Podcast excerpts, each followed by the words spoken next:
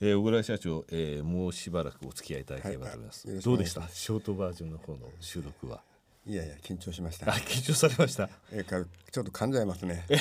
ロングバージョンの方は普通にあのあのお話いただけると思いますはい、よろしくお願いいたします。はい、いや今日3期あの素晴らしい数字で、えー、立ち直りを見せてらっしゃるという、えー、そしてこれからまたジャンプアップしていくために、えー、今回、えー、電子部品メーカーさんと協業したところが素晴らしいものを得たというお話がありましたね。ねやっぱりスピードへの変化、えー、前回もお話ありましたがダーウィンが進化論の中で述べた変化に対応できる種、えー、それに新日本無線さんがなれるというお話でしたけれども、えー、先ほどあのディフェンスとフォワード、えー、はい、守りと攻めというふうにおお話しいただきましたけれども、はい限られた時間だったので、はい、あの深掘りすることができませんでしたのでここのところをですね、はい、えー、もう一度お話しいただきたいと思うんですけれども、はい、内容かぶっても構いませんので,、でディフェンス守りの方のディフェンス20の中でですね、はい、えー、まず趣旨としてあったのが AV 機器向けとかその電気製品向けのものからやっぱ車載車ですね、あとは産業機械向けの方にどんどんシフトしてるんだと。はい、それはやはりこの国のあの産業構造みたいなものはやっぱあると思うんですけれどもね。このディフェンス2時のところで車載の部分具体的にどういう部分なのかとかですね、えー、あと先ほどあのドイツの、えー、フランクフルトのお話も聞きましたけれども、えー、社長としてこのディフェンス20のところについてですね、えー、話したいない部分がたくさんあると思いますのでお話しいただければと思いますね。はい。え車というのは実はもう十数年前からやっておったんですけれども、はい、その2000年の頃から、えスマホとか携帯がどんどん市場に入ってきてましていわゆるそのデジタル機器といわれるデジカメとかですね、はい、いわゆるゲームマシンがどんどんスマホに取り込まれるとそういう中で民生機器が減ってどんどんどんどんこう売り上げが下がってくる、うんはい、それを支えたのは3期ということになります。電子部品が入ってる数とか詰め込まれてる量っていう部分が明らかにその AV に比べてですねあのそういったものは多いまた車についても多いっていうことがありましたですよね。ね最近あのハイブリッド車が出てきてるの、はい、それといろんなところがいわゆる ECU っていうんですけど、はい、こういうのが至る所に車に使われておりますのでその部分に我々が入っているというふうになります、はい、走る電子部品ですからね。そうですね、えー、自動車向けの事業のところで採用事例を見させていただいたんですがカーオーディオカーナビエアコン LED ヘッドライトパワーステアリングハイブリッド車向けパワコン、えー、キーレスエントリー、はい、こういった部分に、えー、御社の、えー、半導体っていいますか電子部品のところが使われてきてる使われてきた実績あるということですね。はい、なるほど。もともとオーディオビデオがあの、当社の基幹製品でしたので、はい、それに伴ってカーオーディオに入ってナビゲーションとかその流れに入る。それから車用の品質の要求されるいわゆる走る曲がる止まるのところですね、うん、えー、ここにも EPS とパワーステアリングだとか、まあ、いろいろなところに当社の製品が使われるこれが高品質を要求されるところですけどもここもクリアしたということになると思います。なるほどこのディフェンスという部分については AV 機器向けの落ち込みというものをここの部分で、えー、補ってなおかつプラスにしてしまおうということですね。まあ、あそういうことですそうですよね。はい、なるほど。まあ、あの AV の機器っていう部分で言いますと無線さん強い部分でしたのでねちょっと寂しい部分はあるかなとは思うんですけれどもね。い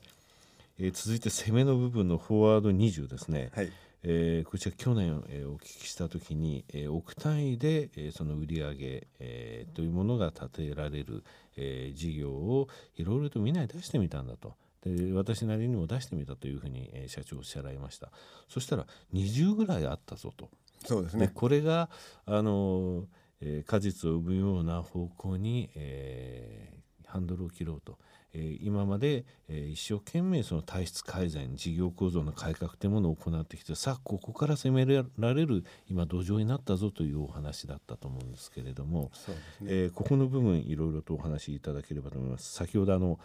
消えていったものもあればうまくいってるものもあるという話、はい、お話がありましたけれども。はい、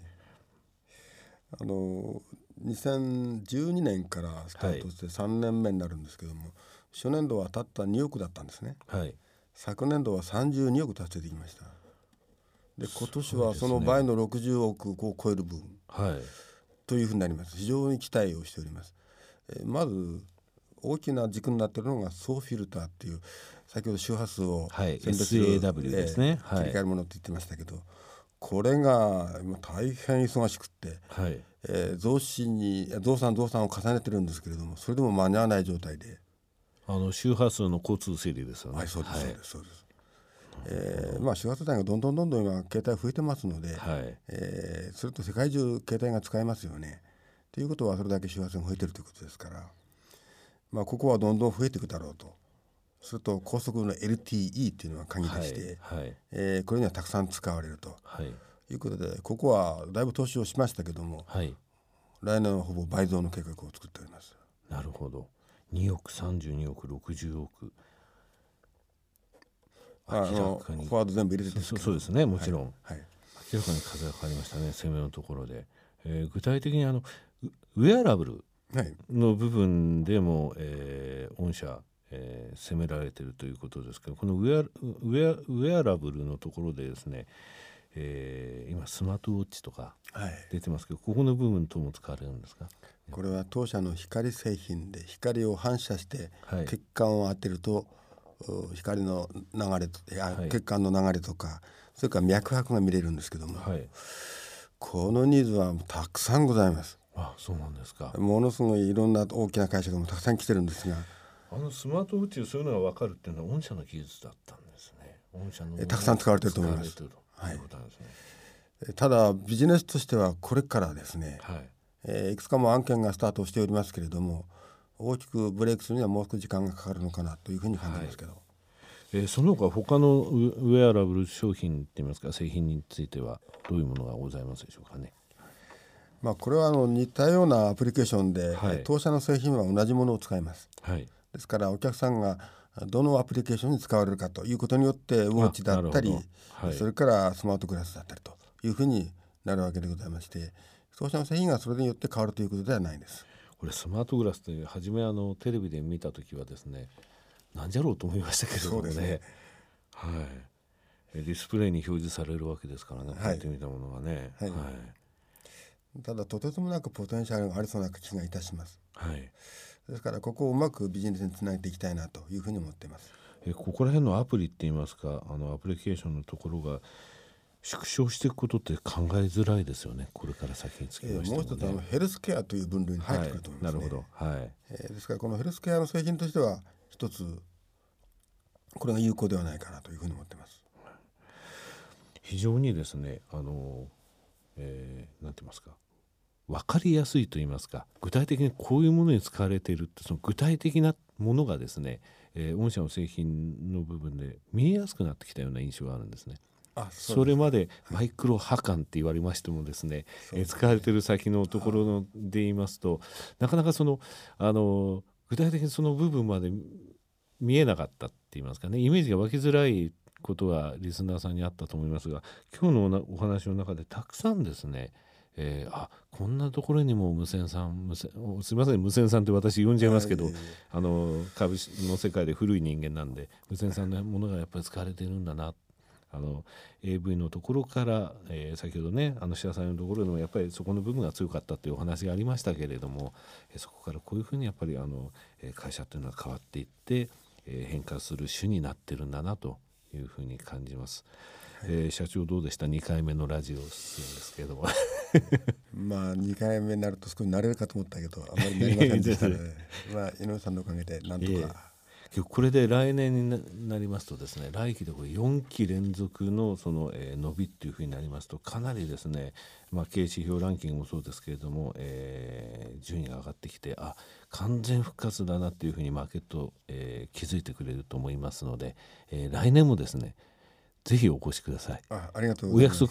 していただけますでしょうか？来年はですね。はい。えー、もっといい話ができるだろうと私は期待しております。はい。えー、フォワード20と言いましたけど、実は30、40出ております。あ、そうですか。えー、はい、ですからこれがあの花開く時ではないのかなと期待をしております。はい。私も非常に期待してですね、えー、次回社長にお会いできることを、えー、楽しみにしておりますので、はいえー、来年もぜひお越しください。あありがとうございます、えー、笑っている社長を、えー、本日は、えー、ご紹介することができました、えー、新日本無線さんでした、えー、本日はどうもありがとうございました。ありがとうございました